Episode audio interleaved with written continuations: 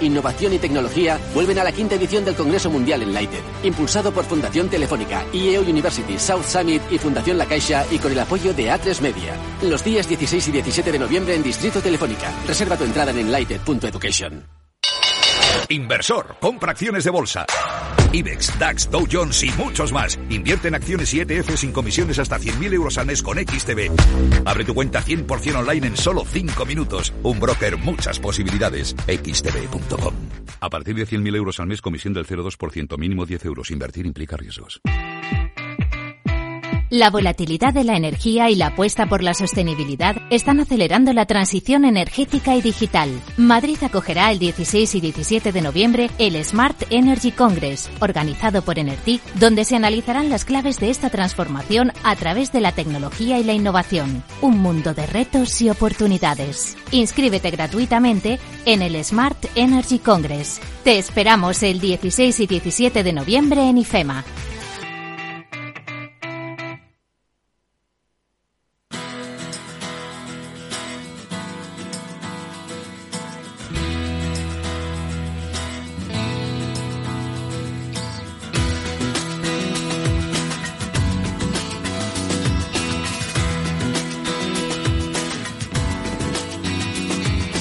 Después del trabajo, After Work, con Eduardo Castillo, Capital Radio.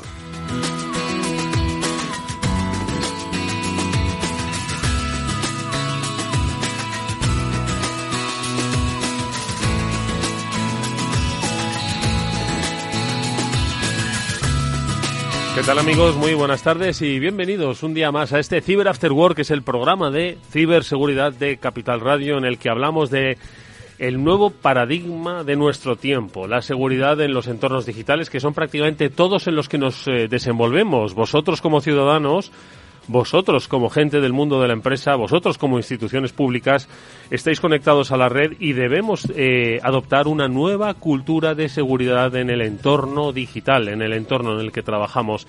Es obligatorio, no es una opción. Antes se hablaba de que esa transformación digital de la sociedad al principio era opcional y que cada uno recorría su eh, tránsito digital de una manera u otra. Hoy ya es una obligación para cualquier empresa Vamos, es que dudo mucho que haya empresas que no tengan un componente digital. Eh, lo dudo bastante. Bueno, pues ese componente digital trae aparejado no solo pues todos los beneficios que nos da la conectividad, la eh, eliminación de las fronteras, las posibilidades de ampliar nuestros negocios, sino que también trae consigo la inherente necesidad de proteger los entornos, porque somos eh, bastante inocentes todavía en los entornos eh, digitales y de eso es de lo que nosotros queremos hablar y prevenir en este programa, como siempre con la ayuda de dos de los mejores especialistas que hay ahora mismo en nuestro país, tanto en la información como en la propia concepción estratégica de la ciberseguridad.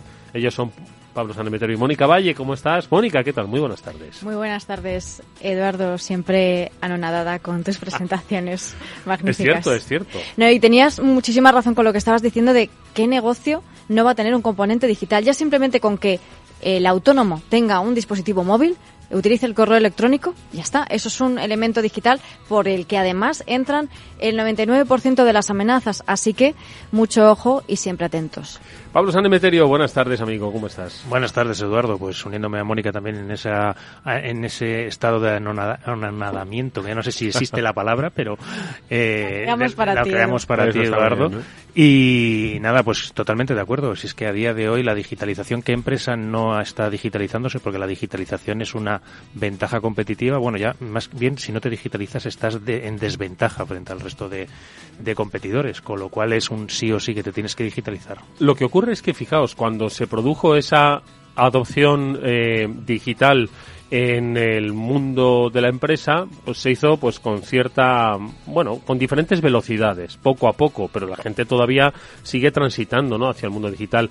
Hoy creo que la velocidad de adopción de la seguridad de los entornos digitales tiene que ser el triple de, de, más rápido porque es que esto no puede ser con el ritmo de adopción de las de la vamos con el que se adoptaron las herramientas digitales solo. Pero es que eh, a día de hoy, eh, ¿qué empresa no tiene un correo electrónico, Eduardo? ¿Qué empresa no tiene un ordenador para leer ese correo electrónico? ¿Qué empresa no tiene una web? Si hasta el restaurante de al lado de tu barrio, seguro que para reservar mesa casi la tienes que pedir más por internet que por teléfono. Entonces, ¿qué negocio a día de hoy, pequeño o grande, no tiene algo digital a su alrededor? Bueno, pues eh, hoy vamos a ampliar esa cultura de ciberseguridad y además lo vamos a hacer de una manera muy especial porque se incorpora a este Cyber After Work los especialistas de Zscaler. Con ellos, de una manera recurrente, vamos a eh, ampliar esa cultura de ciberseguridad en el entorno de las empresas. Vamos a conocer en profundidad esos paradigmas en el mundo de la ciberseguridad, como es el eh, concepto de Zero Trust Exchange, y con la ayuda de especialistas como Raquel Hernández, su directora regional para España y Portugal, vamos a conocer no solo el trabajo que realiza Zscaler aquí en España, sino también cómo pueden proteger esos entornos empresariales. Hoy será nuestra invitada especial, enseguida la vamos a saludar pero por supuesto también tendremos otros componentes que siempre nos ayudan a entender este entorno del el mundo de la empresa. Por supuesto haremos repaso de noticias y en nuestra píldora así entenderemos también cuáles son pues esos entornos, esos escenarios en el que quizás para muchos de nosotros son simples aplicaciones eh, de entretenimiento, pero desde la mirada de un especialista en ciberseguridad hay riesgos que debemos conocer. Bueno, pues precisamente de esto es de lo que vamos a hablar con nuestra eh, píldora SASI, con los especialistas de Netscope, porque ya está Manuel Lorenzo que nos va a hablar de, sí, si tenéis TikTok, prestar mucha atención. Bueno, no solo TikTok, muchas otras más.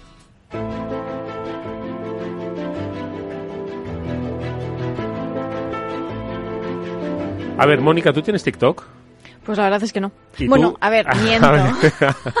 Voy a matizarlo. Sí, tengo una cuenta, pero no la utilizo. Ya cuando la utilice activamente os aviso. Cuando la utilices activamente, avísanos y sobre todo avisa a China, que es la que le va a interesar que la utilices activamente. Es que ya lo, ya lo sabe. ¿Y tú, Pablo? ¿Cuenta ver vídeos cómo tener cuenta? Pues no lo sí, por supuesto, si tienes una cuenta solo para cotillear, pero no publicas contenido. Que llegan por otras cuentas, no por la de TikTok. Ah, que te llegan por otras cuentas. Entonces, por eso pregunto, porque como tal no tengo. Bueno, pues, pues oye, que no, no, no, sé si es malo tener, obviamente, eso ya que lo decida cada uno. Lo que sí que es eh, eh, malo es el precisamente el mal uso que se hace de los datos, porque al final forma parte de la identidad de la seguridad. De eso es de lo que vamos a hablar en nuestra píldora así con Manuel Lorenzo, que no es que nos vaya a decir Manuel que debemos o no tener TikTok, pero sí que debamos conocer los entornos en los que se manejan muchas aplicaciones. ¿Cómo estás? Buenas tardes. Buenas tardes, ¿cómo estamos? Un placer compartir este ratito con vosotros. Oye, cuéntanos, no te voy a preguntar si tienes TikTok, pero ¿por qué debemos plantearnos el uso de TikTok? Eh, eh, bueno, digo TikTok y otra serie de aplicaciones. Al final, todos son puertas de entrada para el entretenimiento, pero también para los riesgos, ¿no? No, efectivamente. Al final, TikTok es un ejemplo de una aplicación SaaS que además utiliza eh, ampliamente todo el mundo, que sí ha confirmado que, evidentemente, los datos y la visualización y la actividad que hacen sus eh, usuarios es monitorizada, en este caso desde China, porque TikTok es una aplicación mundialmente usada, pero que realmente es un proveedor chino, ¿no? Entonces esto, trasladado al mundo del negocio, nos lleva a pensar eh, todas las aplicaciones SaaS de las que estamos hablando, que utilizan ya nuestros usuarios en su día a día, cuántas de ellas están realmente en localizaciones correctas, cumpliendo la normativa vigente eh, europea en nuestro caso, que es la que nos suele aplicar, cumpliendo GDPR, etcétera, ¿no? Entonces ese es el tipo de cuestión desde el punto de vista de seguridad de los datos que nos tenemos que preocupar. ¿Y en qué sentido nos debemos preocupar? Eh, por supuesto, no todo el mundo tiene una lectura geoestratégica de cuáles son las circunstancias o el origen de las empresas. Para muchas empresas o para muchas personas se trata de usarlo, ¿no? Y no saben exactamente cuáles son los riesgos que hay eh, vinculados a ese uso o, como dices tú, a, a dónde está la ubicación, el poder de controlar esos datos. Entonces, ¿cómo podemos hacer? ¿Qué es lo que debemos saber? ¿Qué es lo que nos puede suceder?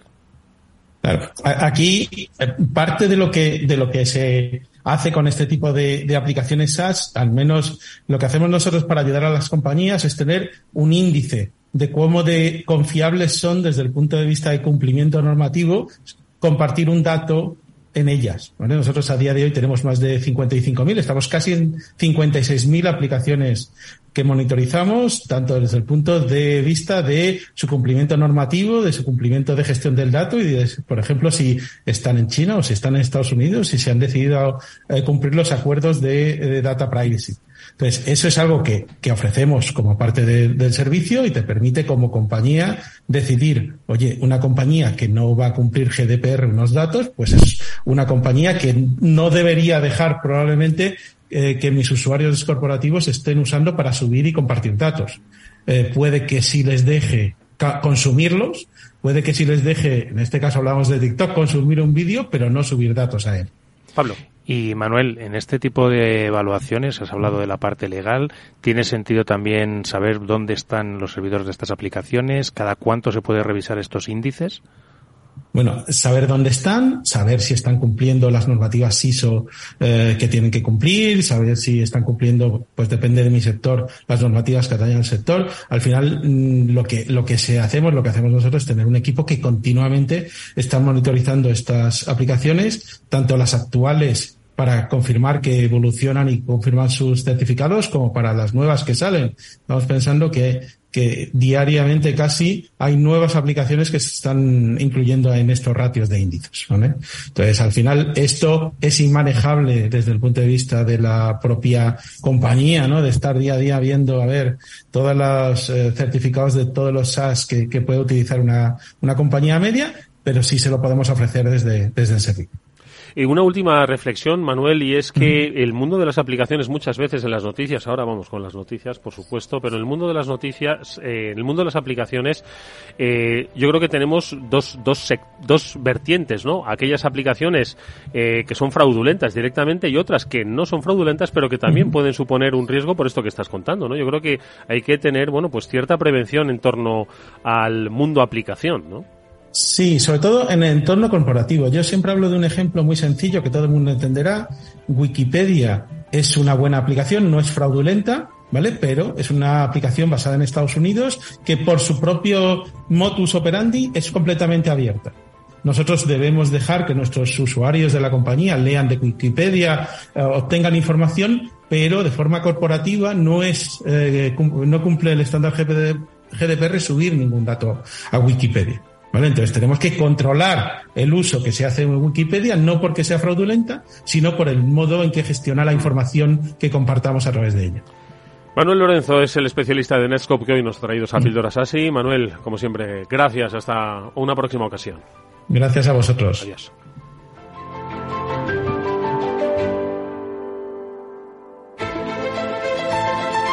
Después del trabajo, After Work, con Eduardo Castillo. Capital Radio.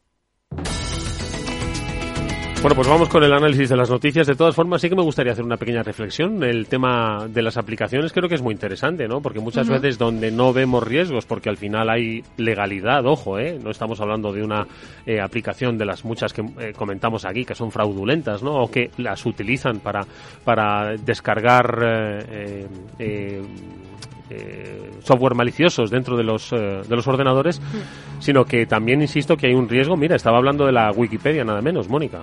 Sí, sí, hay que tener en cuenta muchos factores, es lo que decías. Estaba hablando de, normativas, de regulaciones que las empresas deben valorar. Eh, por ejemplo, en caso de protección de datos, sí que tenemos una normativa europea que afecta a todas las empresas y, ojo, de cualquier tamaño, que lo hemos hablado muchas veces. Antes estábamos hablando de los negocios que cualquiera, por pequeño que sea, tiene elementos digitales que tiene que proteger, pues esto también tiene que tenerlo en cuenta porque todos están son susceptibles de, mm, de tener en, cuenta la protección de los datos personales. Y es que mirad, eh, una noticia que publica BitLife Media, el medio que dirige Mónica Valle, dice que encuentran en la Google Play, ojo, que no es que nosotros no tenemos nada contra Android ni contra iOS, ¿verdad? Eh, simplemente contamos que la Google Play hay nuevas aplicaciones maliciosas que tienen más de un millón de descargas. Sí, pasa mucho en Google Play, también pasa en la tienda de aplicaciones de Apple, o sea que nadie está exento de, de sufrirlo y eso que pues las compañías están haciendo un análisis constante, no es que dejen de hacerlo, pero al final se acaban colando, por eso hay que tener tanto cuidado. En este caso han sido cuatro aplicaciones maliciosas que llevan a los usuarios a páginas web en las que les roban datos o dinero, que es lo que finalmente buscan los ciberdelincuentes normalmente con este tipo de aplicaciones. Hay otras aplicaciones falsas que buscan a lo mejor hacer algún tipo de actividad maliciosa de espionaje, pero la mayoría van pues a nuestros datos que se transforman ah, al final de todo en dinero. ¿Cuáles son estas aplicaciones? Una se llama Bluetooth Auto Connect, con más de un millón de descargas. Otra es Bluetooth App Sender, más de 50.000 veces que no está mal. Otra es Driver Bluetooth Wi-Fi US no sé muy bien, una, un nombre un poco raro, pero todas van de Bluetooth. Y la última es Mobile Transfer Smart Switch con más de 10.000 instalaciones. Así que... ¿No es lo fácil que es que por una red social alguien te invite a descargar eso? sí, o te metes en la tienda de aplicaciones, buscas algo con Bluetooth y te sale esto. Lo peor de todo es que estas aplicaciones encima tenían malos comentarios, tenían unas reseñas negativas. Entonces, ¿cómo te descargas una aplicación que A ver, si hay alguno de esos 10.000 que nos está escuchando, madre mía, hombre, un poco de sentido común. Fijar un poco también el gancho del Bluetooth para compartir cosas, es decir, un poquillo el tema de privacidad, es decir, comparte las cosas por Bluetooth y que no queden en un servidor web allí al alcance de, alguien, de protección de datos. Y bueno, pues eh, otro dato interesante también que, que refleja en BitLife ya se tarda 72 horas antes de empezar a mostrar enlaces de phishing y demás. Mm. Una medida para evitar las sandbox automáticas y los mecanismos automáticos de análisis de malware que no van a estar con la aplicación instalada 72 horas esperando a que empiece a mostrar los primeros anuncios y demás. Bueno, pues había, decías que había muchas aplicaciones de drive, de conducción y de, en fin, de, entiendo que de mapeo, no sé. Pero tenemos otra noticia vinculada con el sector del automóvil con, este, con uno de los componentes del sector del automóvil y es que tenemos un, eh, una víctima de un ransomware de Lockbit que es nada menos que el fabricante Continental. También lo publicáis en BitLife, Mónica. Sí, la verdad es que han sido víctimas de este ransomware. Es un eh, ransomware especial, ahora lo comentamos porque es un ransomware as a service, pero el caso, en el caso de esta empresa, han sido víctimas de este ransomware que es especial porque tiene el componente de extorsión roban datos y luego los ciberdelincuentes amenazan con publicar esos datos si no se paga. Entonces, están en ese momento en el que tienen una serie de horas para cumplir esas exigencias de los ciberdelincuentes para pagar y si no, pues esos datos se van a ver publicados, que lógicamente se entiende que son datos sensibles, son datos a lo mejor eh, con números, cifras o bueno cualquier otro tipo de documento que las compañías no quieren que salgan a la luz. Eh, de momento Continental ha dicho que lógicamente no va a pagar y está viendo y está analizando la situación. Y Lockbit decía que es especial porque es un ransomware as a service de doble extorsión en este sentido, ¿no? Que utilizan esos datos para extorsionarte y además luego pues hacen lo que quieran porque han estado, ¿verdad, Pablo?, en los sistemas normalmente moviéndose de forma lateral durante mucho tiempo para conseguir todo esto. Exacto. Recordar que tradicionalmente el ransomware siempre lo que había hecho era bloquear el acceso a la información, cifrarte los ficheros y pedirte un dinero a cambio de devolvértelo. Como las empresas poco a poco han ido instalando ya medidas de protección, de, de backup, de copias de seguridad, pues ya eran menos efectivos, ya tenían menos éxito en esas reclamaciones de dinero y lo que han empezado a hacer es, vale, pues no empiezo a cifrar de primera, sino que me quedo un tiempo en tu instalación, voy robándote esa información, me la voy llevando eh, a mis a mis servidores, eh, los servidores de los de los malos, de los atacantes, y cuando ya tienen toda esa información y ya han hecho todo ese desfalco de información y se lo han llevado, es cuando te cifran y te dicen, ojo, que además no solo si no me pagas por el cifrado de, de la información, si no me pagas en X tiempo, lo voy a poner en la, en la D-Web al acceso de todo el mundo. Y lo que se estaba enseñando en el ordenador ahora precisamente es esa página de la, de la D-Web donde se puede acceder a la información de todas las empresas. Sí, es que mientras lo comentábamos, Pablo nos estaba enseñando que había estado haciendo unas investigaciones de Lockbit y ha encontrado de todo. Hmm. Yo creo que al, al, al, hilo de esto una última reflexión es eh, si se va a regular algún día el hecho de que las empresas, porque claro, ¿Qué no le interesa a Continental? Que sus competidores eh, vean información sobre pues, sus estrategias, sus procesos de innovación u, otro, u otros datos que consideran son sensibles para su compañía. Sensibles a ojos de, entiendo, la competencia. No es que estén ocultando cosas al fisco, eso sería otra cosa, ¿no? Eh, entonces, ¿Se regula la información que uno ha obtenido a través, como víctima de, eh, en este caso, por ejemplo, un secuestro de información y que la han hecho pública? Imaginaos que la utiliza otra compañía, que una compañía accede a esa deep web a la que está Pablo a buscar información de sus competidores. ¿Se podrá regular algún día? Dejo eso para la reflexión, ¿os parece? Vale. Bueno, pues nosotros. reflexiona, reflexiona, Pablo. Vamos a dar una brevísima pausa y enseguida saludamos a nuestra invitada hoy especial, Raquel Hernández, directora regional para España y Portugal de Zscaler. Nos acompañan, nos van a acompañar en este Cyber After Work. Un consejo, si inviertes en bolsa esto te interesa, XTB tiene la mejor tarifa del mercado para comprar y vender acciones y ETFs, no pagues comisiones hasta 100.000 euros al mes. Si inviertes en bolsa o quieres empezar, más sencillo imposible, entras en xtb.com, abres una cuenta online y en menos de 5 minutos compras y vendes acciones sin comisiones, con atención las 24 horas al día. ¿A qué estás esperando? Ya son más de 500.000 clientes los que confían en xtb.com. Un broker y muchas posibilidades, XTB A partir de 100.000 euros al mes, la comisión es del 0,2%, mínimo 10 euros. Invertir implica riesgos.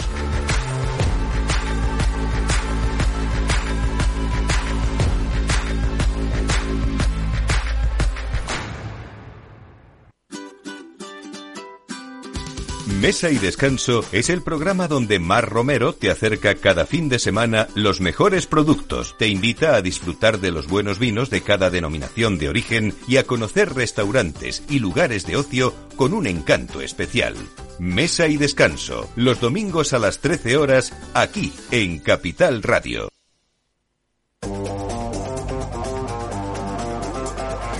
Hoy estás aquí y mañana...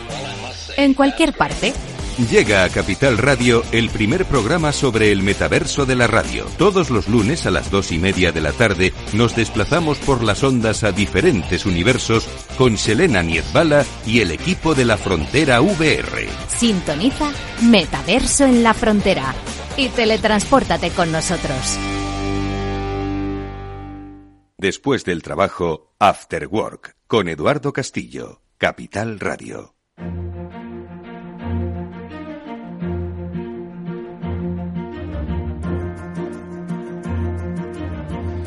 Bueno, pues como decíamos al principio, nuestra invitada hoy es Raquel Hernández. Ella es directora regional para España y Portugal de Zscaler, una compañía eh, líder en eh, su sector y que nos va a acompañar, que forma eh, desde hoy ya parte de la historia y de la familia de este Cyber After Work.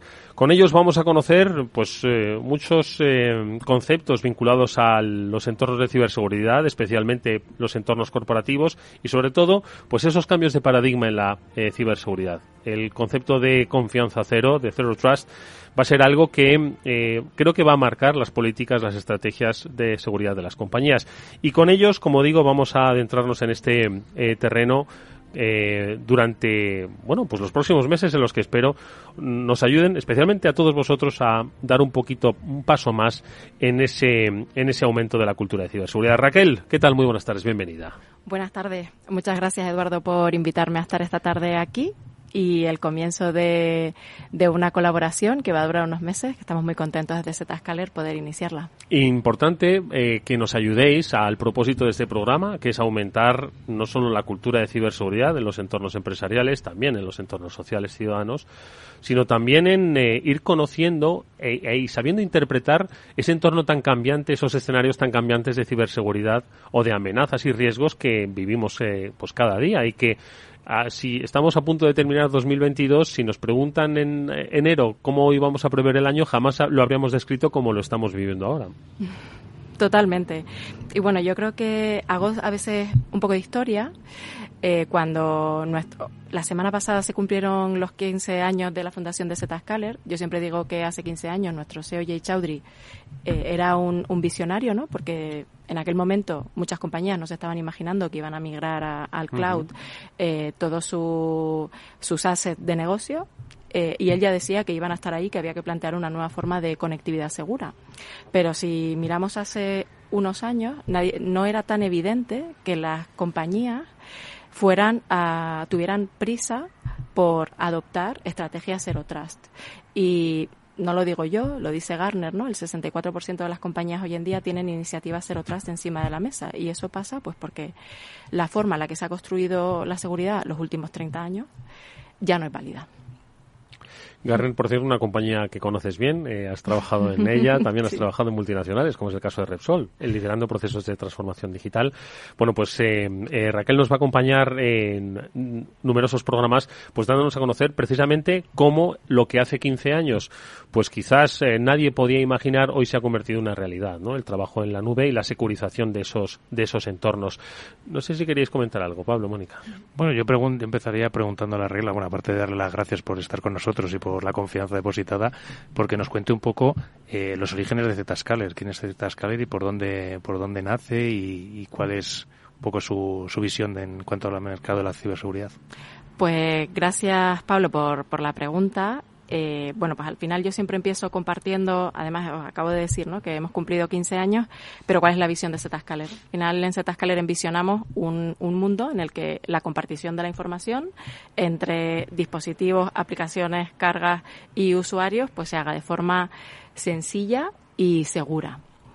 Y, hay algunos datos también que, nos gustan compartir, ¿no? Este, este viaje empezó hace 15 años eh, una compañía pues que nos, nos centrábamos mucho en, en la parte de proxy, ¿no? De, de poder securizar el tráfico hacia Internet y securizarlo, así como las aplicaciones. Pero bueno, hoy en día somos una compañía pública que cotizamos en el, en el Nasdaq, estamos creciendo de forma constante al 60% y alcanzamos el año pasado pues la, cifra de mil millones de, de negocio. Aquí os voy a contar eh, de facturación ¿no? anual, como se nos mide a las SAS. Os voy a contar una pequeña historia que en nuestro, en nuestro kick-off del año eh, tenemos un, como hay talento español por, por el mundo, ¿no? Pues Javier. Y talento femenino, ojo, y eso es, hay que reivindicarlo, ¿eh? Y femenino. Y yo en mi equipo tengo un 57% de mujeres. Vaya. Pero eso es una pasada. Buena. Ah. Pero además de eso, tenemos en Headquarter trabajando a Javier Rodríguez como uno de los principales de producto en una de las partes de nuestra plataforma. Y yo, pues, en, en el kickoff le dije, oye, Javi, ¿Cómo se ve la compañía desde, desde los headquarters? ¿no? Cuéntame eh, cuál es la visión. Entonces él me dijo, pues mira Raquel, yo llevo 10 años aquí, he pasado por diferentes startups.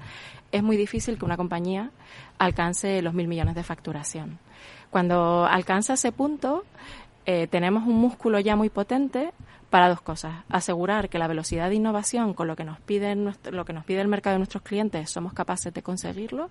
Por ejemplo, ¿no? Pues Etascaler tiene en este momento 270 patentes y por la captación de talento que, tenemos, ¿no? Y eso hace que, pues, que podamos escalar y podamos seguir innovando a la velocidad que nos piden los clientes y volviendo, Eduardo, a tu pregunta inicial, asegurar que podemos, que somos un socio confiable para este tipo de journey en el medio y largo plazo, porque podemos innovar. Oye, ¿y con qué, ya que te has metido en ese terreno, descríbenos un poco esa radiografía eh, de Zscaler? ¿Cuántos sois aquí en España, Portugal? Bueno, tú eh, lideras ¿no? el, mercado, el mercado ibérico. Eh, ¿Cómo trabaja ese equipo? ¿Qué parte dedicáis a la innovación? Si me dices que tenéis más de 270 patentes, eso es que hay mucha gente pensando eh, y creando cosas nuevas. ¿Y cómo eh, lo aplicáis aquí al servicio de protección a las compañías? Pues mira, a nivel macro somos 5.500 empleados y más o menos la mitad se dedica a desarrollo de nuestra plataforma. El resto pues está en, servicios de preventa y postventa. A nivel España, que también vuelvo a decir que hay talento español, en Zscaler Iberia somos 70 personas. 35 más o menos se dedican a I más D, hay una parte de I más D que se hace en España, en Valencia, y los otros 35 pues damos servicio a, a nuestros clientes desde diferentes funciones. La función eh, tanto comercial, de ingeniería preventa, arquitectos de soluciones, a pues la también a poder dar soporte en la adopción de esta arquitectura Zero Trust en todo el journey. Eh, Customer Success Manager, Customer eh, Success Engineer, eh, Technical Account Manager, Marketing, Canal. Al final somos una, una familia como... A mí cuando los, los clientes me preguntan, em, ¿esto es sencillo? Yo digo, no, estamos planteando un cambio de paradigma. Venimos de unas arquitecturas pues permitidme la expresión en inglés, ¿no? Castle and Moat, en la, que, en la que el centro de nuestro negocio era el data center y lo que hacíamos, teníamos una red corporativa, todo estaba dentro de, de esa red y lo que hacíamos era proteger el perímetro y eso lo estamos dinamitando por los aires. Estamos diciendo que vamos a aplicar conectividad directa a Internet, a aplicaciones públicas o privadas en un entorno de cloud híbrida la mayoría y con usuarios distribuidos ¿no? Al final yo atiendo a las principales, a las compañías grandes de este país, pues worldwide o trabajando desde su casa. Esto es un cambio relevante de arquitectura. Normalmente en nuestra experiencia acompañamos a las organizaciones eh, a hacer el ASIS, el to be y sobre todo cómo ir adoptando este, este, esta, esta arquitectura Zero Trust de una forma que tenga coherencia y lógica. Y no se tracciona solo desde la parte de tecnología, solo desde la parte de seguridad. Es un viaje en el que toda la organización participa. Eh, permitidme que haga una pregunta más y ahora le eh, preguntamos a Raquel eh, cuál es su visión de esos retos tecnológicos aquí en, España. Bueno, en, el entorno de la ciberseguridad, España, Europa, globales, al final eh, lo que ocurre en Estados Unidos tarde o temprano, ¿no? Acaba llegando aquí. pero eso solo es un pequeño detalle el por qué dedicar a tanta gente a la I ¿Por qué es tan necesario dedicar a la mitad de la fuerza laboral a escala global y también en España a la I ¿Por qué lo consideráis así? Bueno, al final, tú has dado la clave al principio de esta entrevista. La tecnología evoluciona a una velocidad de cambio exponencial. Y nosotros queremos asegurar que somos capaces de dar respuesta a los retos tecnológicos a los que se a los que se, se enfrentan las organizaciones. Eh, tiene la, la, cloud privada más grande del mundo, está constituida, formada por 150 data centers, no son puntos de presencia, son data centers, tienen capacidad de computación. Eh, cuando yo me incorporé a la compañía hace poquito más de año y medio, la cantidad de transacciones que, que nuestra nube eh, recibía durante el día eran 190 billions. Año y medio después son 260 billions. Para que os hagáis una idea, que yo siempre digo, esto es mucho, es poco, depende, ¿no? Pues las búsquedas que se hacen en Google de forma diaria, pues un 10% de esos 190 billions. Lo que nos permite recoger eh, todas esas transacciones en nuestra, en, en nuestra plataforma, pues son tipologías de amenazas, de, de malware que nos obligan eh, a acelerar la innovación para dar para poder ir más rápido que como bien decía antes Pablo los malos no los malos van muy rápido y como estábamos hablando antes también, Raquel, la digitalización de las empresas, ¿no? Antes estabas hablando de que han tenido que cambiar toda su arquitectura, eh, nube híbrida, eh, privada, pública, eh, multicloud, ¿no? los usuarios deslocalizados, ese perímetro que está totalmente desdibujado. Y la transformación digital, y lo decimos aquí siempre, tiene que ir de la mano de la ciberseguridad necesariamente. Y en ese sentido, pues eh, las empresas están enfrentándose a muchísimos retos tecnológicos y culturales, que lo estabas diciendo antes, ¿no? Em, ¿Cuál es vuestra visión desde Zscaler de esos retos de ciberseguridad, sí, pero también tecnológicos a nivel global de las empresas? A ver, yo pongo siempre un, un símil. Yo creo que la ciberseguridad es un imperativo de negocio. Eh, hace unos años, quizás, yo, cuando digo que no hay mejor época para ser CISO que ahora, que ahora, ¿no? Algunos me dicen, bueno, ya, y la presión de que haya un incidente un fin de semana. Yo creo que es un rol transformador dentro de las organizaciones, es un imperativo en todos los planes de, de sostenibilidad de, de las organizaciones. Está incluida la parte de ciberseguridad, precisamente porque es un elemento necesario para la sostenibilidad y continuidad de negocio. Y también lo es para poder apoyar al, al área de tecnología a que entregue de forma segura lo que le pide el negocio. ¿no? en el time to market, ¿no? que se ha acelerado muchísimo. eh, estábamos hace unas semanas con, con un cliente ¿no? que tenía una, un, una estaba con una estrategia de adopción de cloud, de acelerarla, y había que ayudar a, a definir que ese movimiento a cloud de parte de sus aplicaciones se hiciera siguiendo la, los preceptos y las políticas del área de ciberseguridad bajo una, bajo una estrategia Zero Trust. Entonces yo creo que la ciberseguridad ha pasado de ser visto como un freno, ¿no? O la parte del el, señor no o la señora no, a ser un socio que pueda habilitar eh, esa, esa transformación.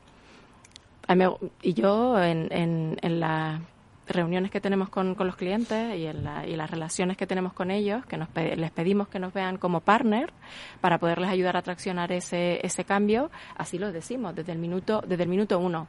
Si tú tienes una organización muy segura, pero la experiencia del de usuario es un dolor, pues el que pueda va a ser va a intentar salirse. Entonces hay maneras para poderlo hacer bien y eso es lo que ayudamos desde Zscaler.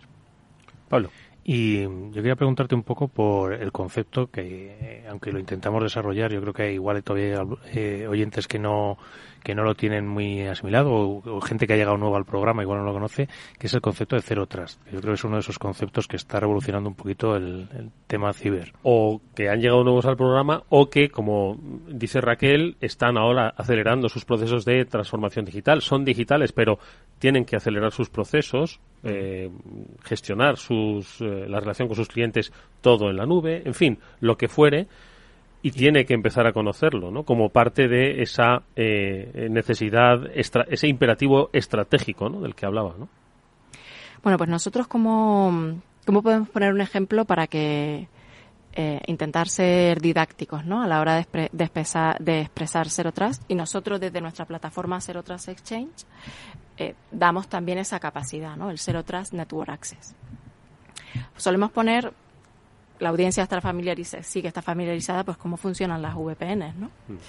Entonces, al final, solemos poner el ejemplo de un visitante que llega a un edificio y ella tiene el control de acceso de metales, tú dejas el bolso, ves qué tienes, quién eres, ¿no? Pero una vez pasas ese control, tú ibas a la sala 22, pero entras en el edificio. Te puedes mover, movimiento lateral, ¿no? Entonces tú te estás moviendo libremente y una vez estás dentro, lo que tú has comentado antes de los datos. ¿Qué hacen los malos? Se empiezan a mover hasta que encuentran algo que es apetecible, empiezan a, robar esa información. Ahí no van a decir estoy aquí, lo van a decir cuando hayan tenido su botín Mientras que en un concepto Zero Trust, en el que no te estás fiando, ¿no? o sea, confianza cero, no me fío de nada, eh, el equivalente sería, tú llegas a la recepción del edificio y dices, hola, soy Pepito Pérez, ¿no? Ah, pues sí, lo comprobamos con el ID, te vemos tu bolso, no llevas metales, ¿y a qué sala me dices que ibas? A la 22. Veo en el registro que tú tenías autorización para ir a la sala 22 y yo te acompaño a la sala 22. Y tú solo te conectas a la sala 22. Y cuando terminas la reunión, yo te acompaño para que salgas a la, ¿no? de esa sala. Al final lo que proporcionamos con este, con este tipo de, de arquitecturas y desde nuestra plataforma es que eh, la, la, conectividad no se produce, eh, se producen conexiones inbound, por lo que tú no estás exponiendo tu infraestructura a Internet. Lo segundo, no estás eh, conectando usuarios a la red, por lo que evitas el movimiento lateral, que es uno de los grandes riesgos ¿no? que, tienen las la VPN, sino que conectas esos usuarios a las aplicaciones que tienen derecho a acceder. Y, por supuesto, pues con una arquitectura proxy, pues evitas, teniendo visibilidad de ese tráfico, que no haya eh, robo de información no deseada. Ahora, en el escenario, en el momento eh, presente, ese escenario de es que creo que ha sido muy visual eh, llegar a recepción pasar por el arco de seguridad identificarte.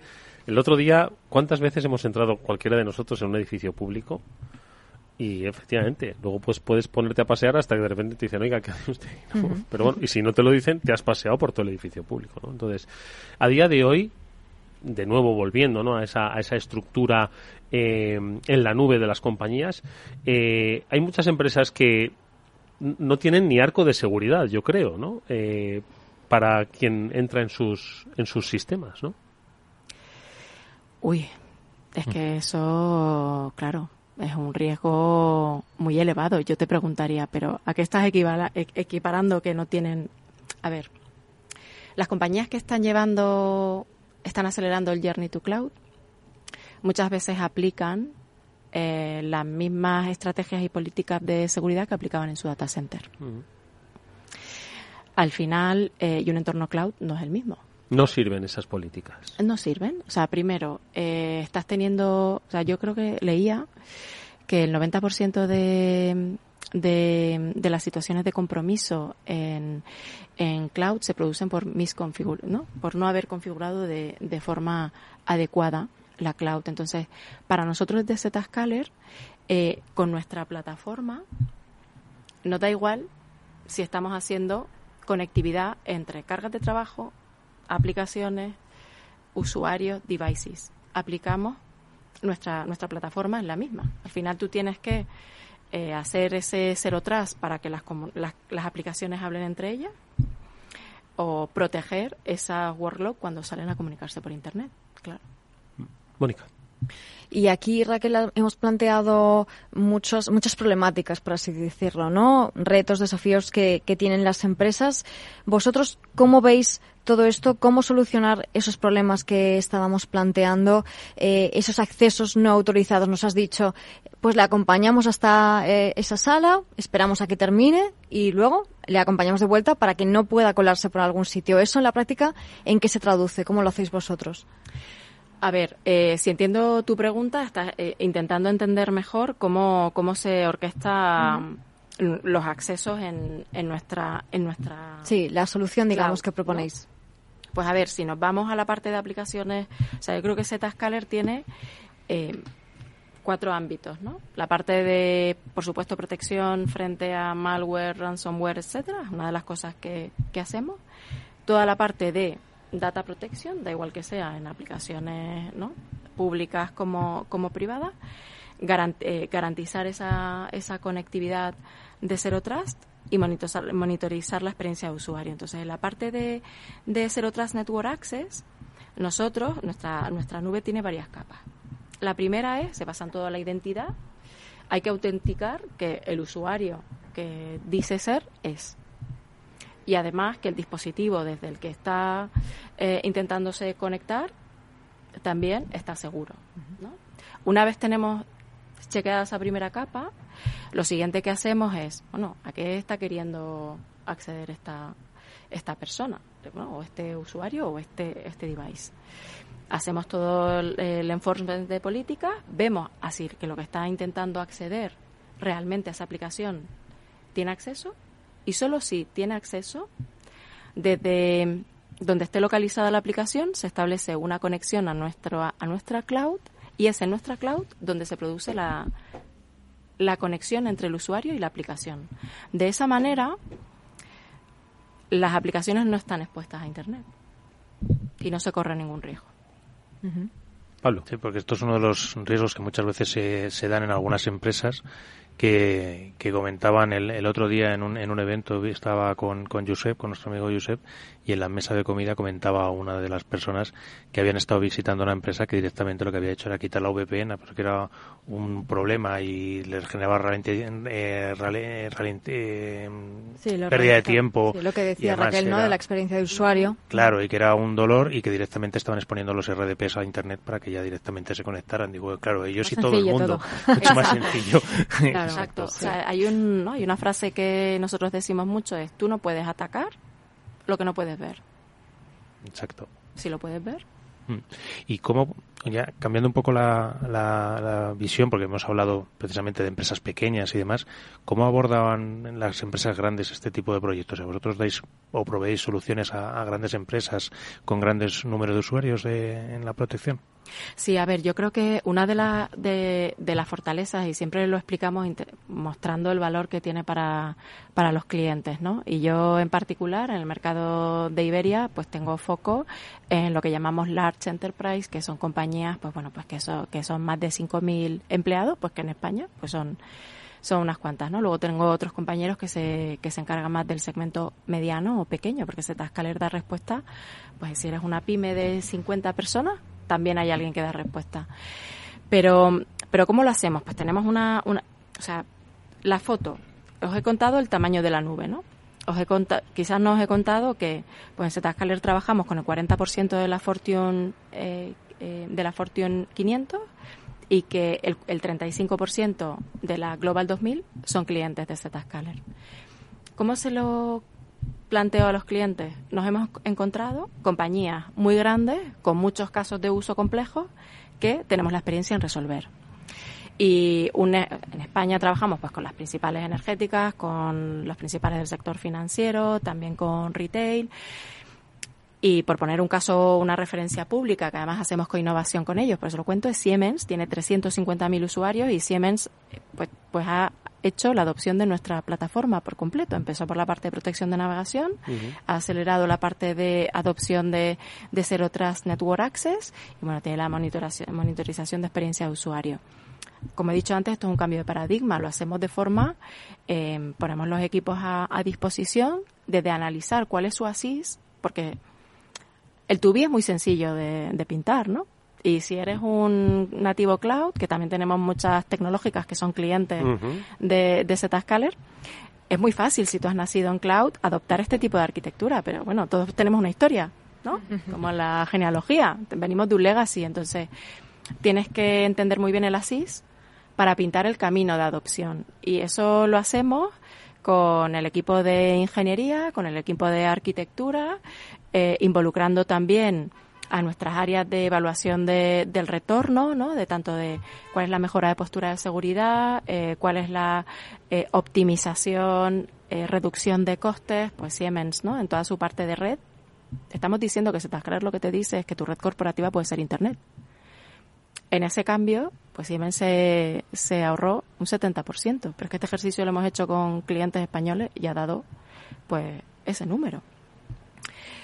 Hacemos ese, acompañamiento para que la adopción sea progresiva y lo que es clave y que lo ha dicho Mónica antes y no lo había contestado o no había hecho no había puntualizado una buena gestión del cambio eso pasa por involucrar a toda la organización de, de IT y de seguridad esto si queremos que tenga éxito pues la, organiza la organización en su conjunto, tanto de tecnología como de seguridad, tiene que trabajar de la mano. Porque la, el equipo de seguridad pues tiene muy claro cuáles son sus requerimientos y cuáles son los, retos y los riesgos que están intentando cubrir.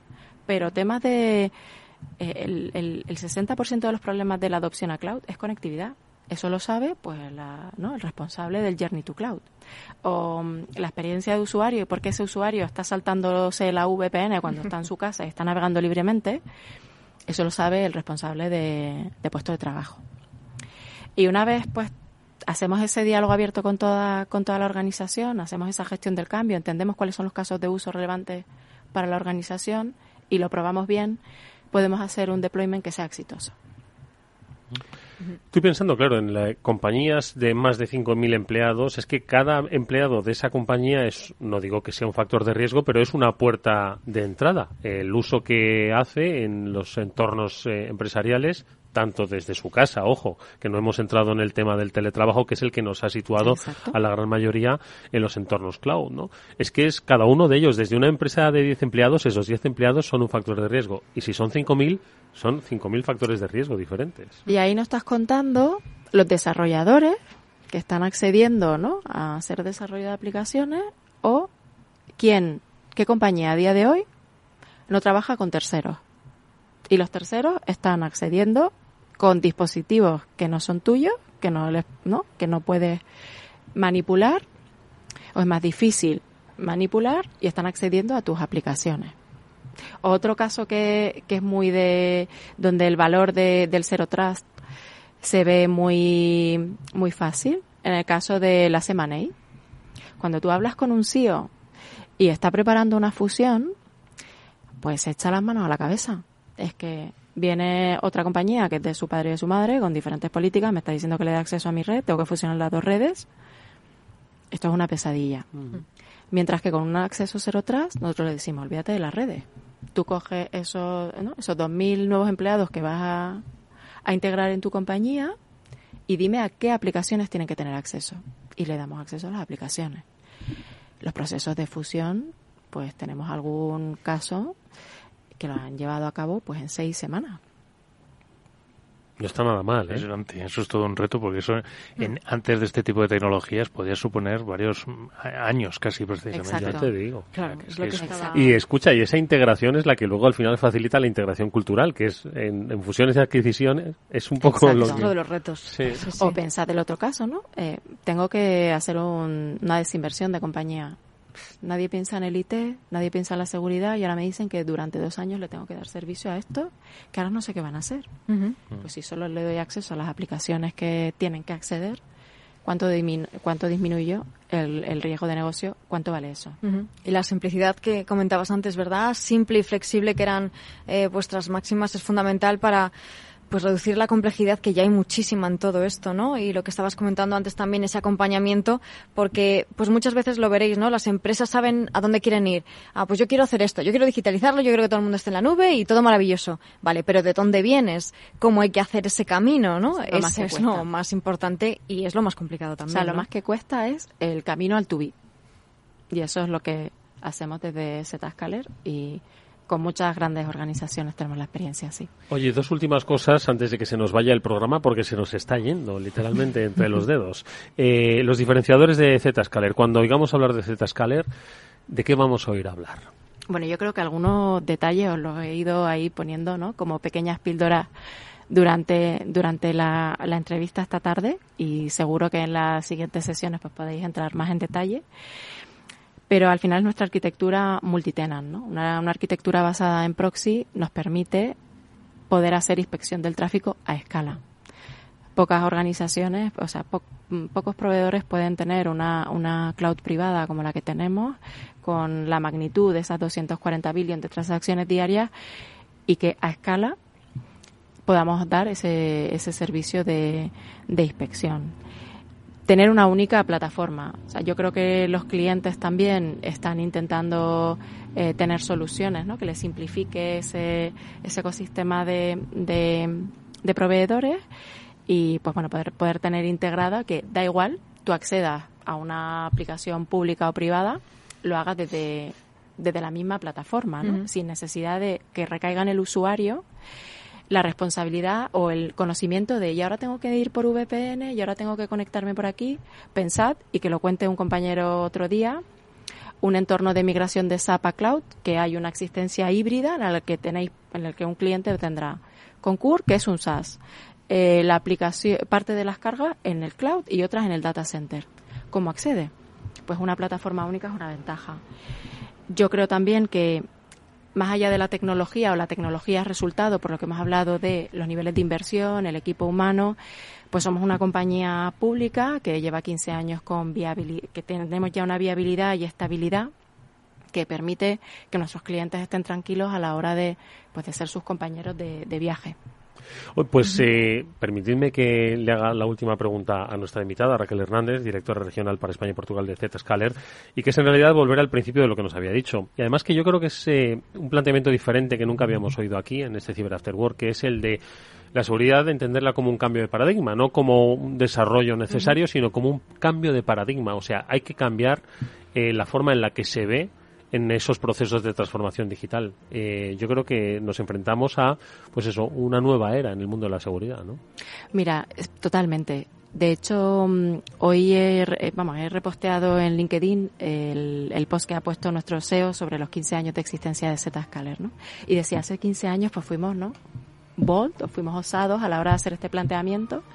Es un planteamiento que te dice, todo lo que has hecho ha estado bien para esos modelos, ¿no? Modelos que han sido válidos durante 30 años, pero ya no lo son, nunca más. Entonces, yo te, o sea, déjame ayudarte a construir una forma, ya no es evolución, sino que es un cambio radicalmente diferente de, de la forma en la que tienes diseñada la, la, seguridad dentro de tu compañía. Bueno, pues nosotros lo vamos a hacer a través de la presencia aquí de los especialistas de Zscaler con eh, recurrencia, de la que por supuesto daremos buena cuenta. Hoy ha estado con nosotros Raquel Hernández, directora general para España y Portugal de Zscaler. No será la última vez que la veamos, estoy seguro. Gracias Raquel, mucha suerte y hasta muy pronto. A vosotros. Buenas tardes. Pablo, Mónica, que nos despedimos hasta la próxima semana. Gracias amigos. A ti siempre. Adiós.